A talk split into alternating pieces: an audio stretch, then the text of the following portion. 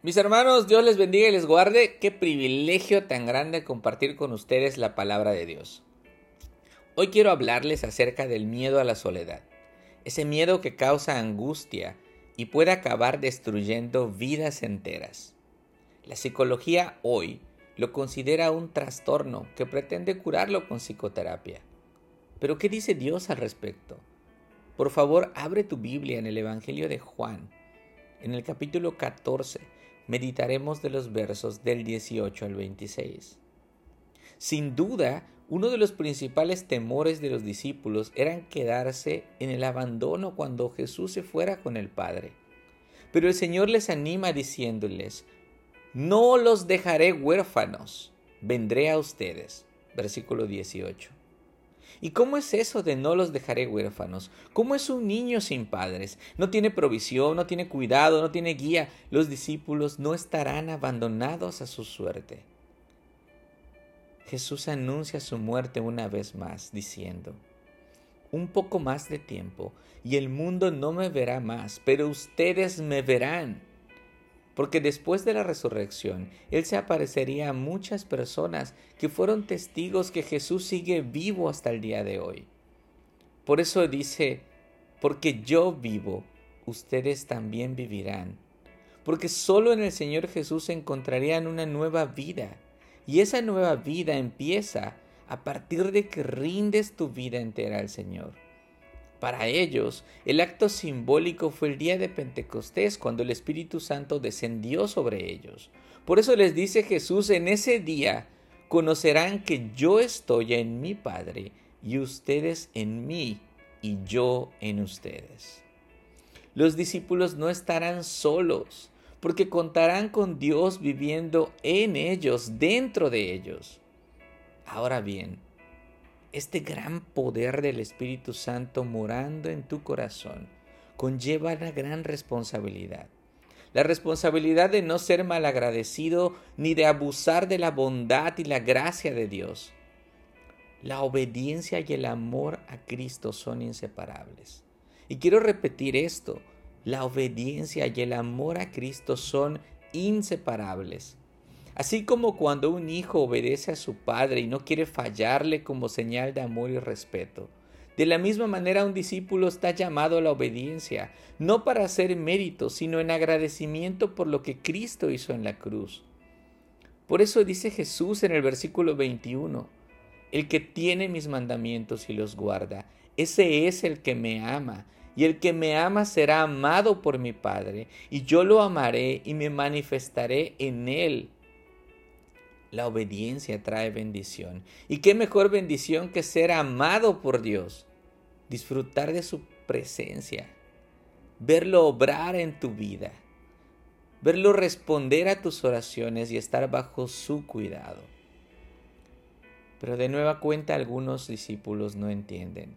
Así que Judas, no el Iscariote, dice Juan, pensando en esto, en que el mundo ya no lo verá, al final dice, ¿Por qué solo te manifestarás a nosotros y no al mundo? La respuesta es sencilla. Dios solo se manifiesta donde lo aman y le obedecen. Mira los versículos 23 y 24. Si alguien me ama, guardará mi palabra y mi Padre lo amará y vendremos a él y haremos con él morada. Por eso no estarán huérfanos porque será Dios, el Espíritu Santo, viviendo en ellos. Pero el que no me ama, no guarda mis palabras. Y este es el otro triste lado de la moneda. Tú no puedes creer que eres un seguidor de Jesús y vivir en desobediencia. No puedes creer que eres un discípulo y vivir como un demonio. Jesús termina con autoridad confirmando una vez más la unidad del Padre y el Hijo, porque lo que Él ha dicho es el mismo sentir de Dios Padre. Debes recordar esto. Están pasando un ambiente íntimo. Es una charla privada. Ninguno está tomando nota y el Señor ha dicho tantas cosas que incluso dudan si podrán recordarlas. Pero el Señor les dice, no se preocupen. Mira el versículo 26. El consolador, el Espíritu Santo, a quien el Padre enviará en mi nombre, Él les enseñará todas las cosas y les recordará todo lo que les he dicho. Esta es una promesa para los que están en ese momento cenando con el Señor. Hay mucha gente que erróneamente hoy en día dice que no necesita memorizar la palabra de Dios, que no necesita leer la palabra de Dios, porque el Espíritu Santo le enseñará todo lo que tiene que decir. Pero eso no tiene sentido. Nadie puede recordar lo que nunca ha visto o escuchado. El Espíritu Santo les enseñará y les recordará la palabra de Dios solo si han escuchado la voz de Cristo. Los discípulos la escucharon personalmente y tú lo puedes hacer leyendo tu Biblia. Ahí está la voz de Dios.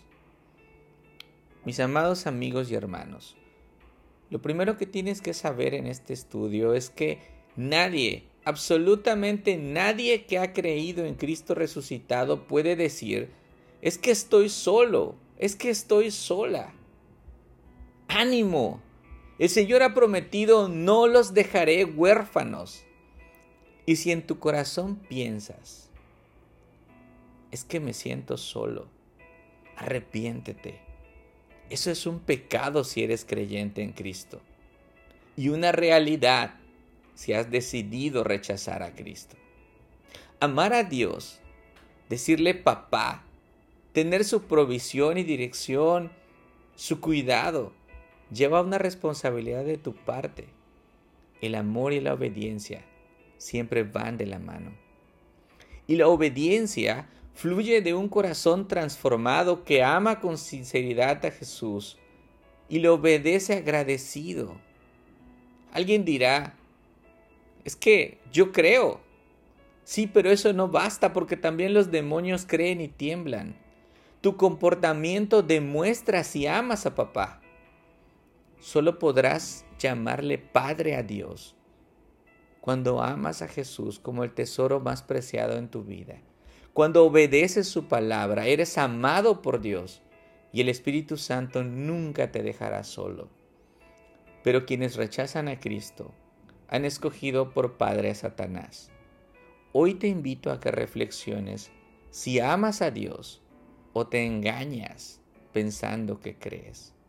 Si andas en camino de perversidad, pide perdón a Dios. Porque si en realidad creyeras en Cristo, no te comportarías como te comportas.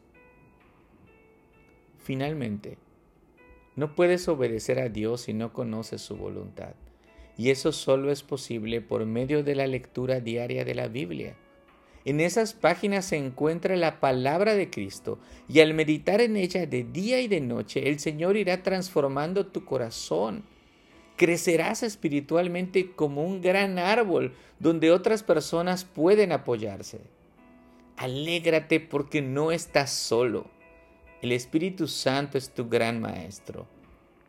Él te hará recordar lo que debes obedecer, siempre y cuando hayas guardado en tu mente y en tu corazón los versículos de las Escrituras. Quédate con estas palabras del salmista. En mi corazón he guardado tus dichos para no pecar contra ti.